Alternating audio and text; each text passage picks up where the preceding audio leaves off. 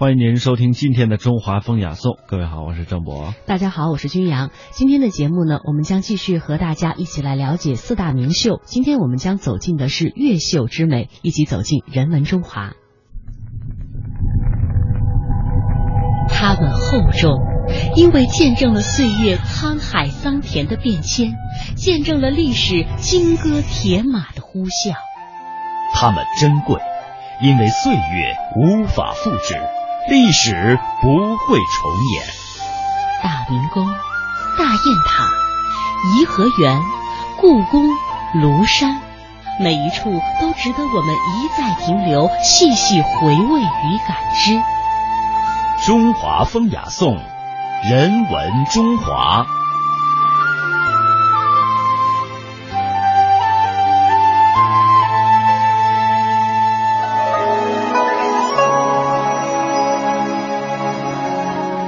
越秀和苏绣、湘绣、蜀绣齐名，是中国的四大名绣之一。这说的是产于广东地区的手工丝线的刺绣。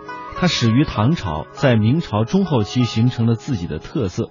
最初创始于少数民族黎族，先前的绣工呢，大多是广州、潮州的男子，为世所罕见。那越绣和其他的三大刺绣相比，有着自己的特色。首先呢，就是用线很多样，常用金银线来刺绣；第二呢，是用色很明快，对比强烈，讲求华丽的效果；第三是布局很满，图案繁茂，热闹欢快；第四就是绣工啊，多为男性。越绣的题材也是非常丰富的，主要有百鸟朝凤、龙飞凤舞等具有地方特色的事物，有在背面上绣、枕套上，还有披巾、头巾、绣服、鞋帽、戏衣等等，也有在镜屏上，还有一些挂帐，还有一些条幅上来绣。那接下来呢，我们先来了解一下越绣的盖帽，了解一下这个针尖上的艺术世界。据传，独具特色的越绣始于唐朝的少数民族，在明清后期逐渐形成特色。越绣在二零零六年入选了中国国务院公布的第一批国家级非物质文化遗产名录。但是令我们惋惜的是，越绣在现今只有少数几位传承人，许多精湛的针法与技艺已经濒临失传。不被人们熟知的是。越绣在发展过程中还分为广州刺绣和潮州刺绣两个派系。时至今日，它们分别发展成独立的绣种，被称作广绣与潮绣。这两个绣种被人们合称为越绣。广绣与潮绣风格迥异，在选材、用料、绣法上都有各自的特点。从地域的划分上看。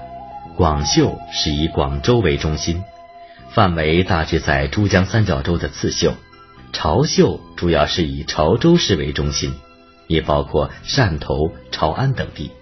在使用类别上，广绣多为日常用品，如小孩的围兜、女士披肩、别致的眼镜袋、小香包、戏服等；而潮绣的绣品主要为寺院、庙宇的祭祀活动提供服务。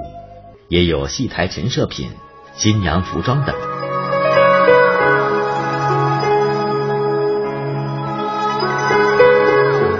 说到越绣呢，它是分为广绣和潮绣两大流派的，两个流派的风格迥然不同，各有特色。刺绣作品的时候采用的针法和制作技艺上也有着很大的区别。那接下来我们就来了解一下广绣和潮绣的刺绣工艺和绣制针法上的一些演变。广绣最具代表性的针法就是起鳞煞彩针，这种针法是其他绣种所没有的，基本上已经失传。这种针法用来体现形体的转折，使绣面富有光泽，一般常用来表现鸟类的鳞毛、鱼鳞等局部的形态。起鳞煞彩针一般在绣好的图案上再继续绣制。我们这个荔枝。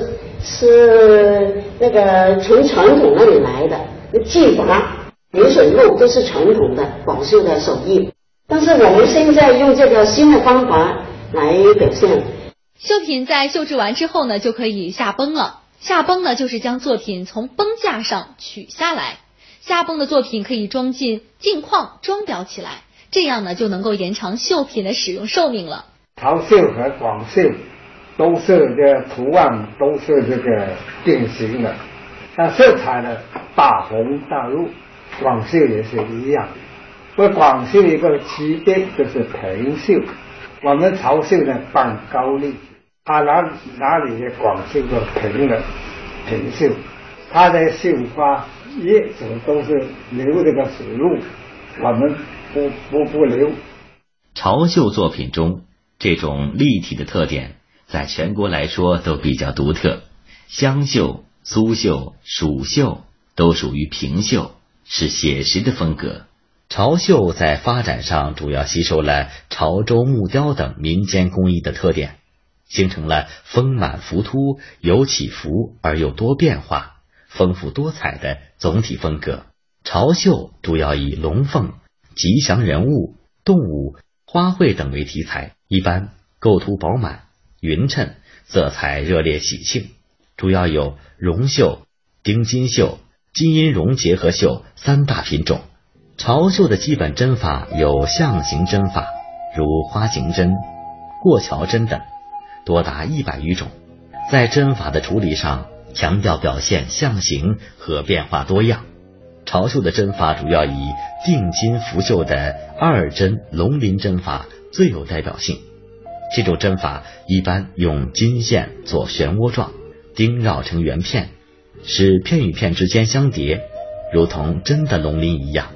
这种立体针法是潮绣刺绣工艺中难度较高的技艺，被中国刺绣同行连连称道。无论绣制哪幅作品，在绣之前都要挑选金线以及丝绒线，运针时将金线两两合并为一组，并列绣制在画面上，尽量使两条线保持平行排列，慢慢的花形就绣制出来了。花形针绣制的花瓣层层交错，一般被大量运用在服饰上，做细节纹饰的装点。简单的平绣是各大绣种的基本针法，但在这里却起到了特殊的立体效果。过桥针一般用来表现物体本身结构的转折，形成一种特殊的肌理效果，常被用在花篮、人物服装的细节上。潮绣属于立体绣，常用金线刺绣，图案饱满匀称，热烈喜庆。绣品呈现出浮雕一样的艺术效果，立体感强，在众多的绣品当中独具特色。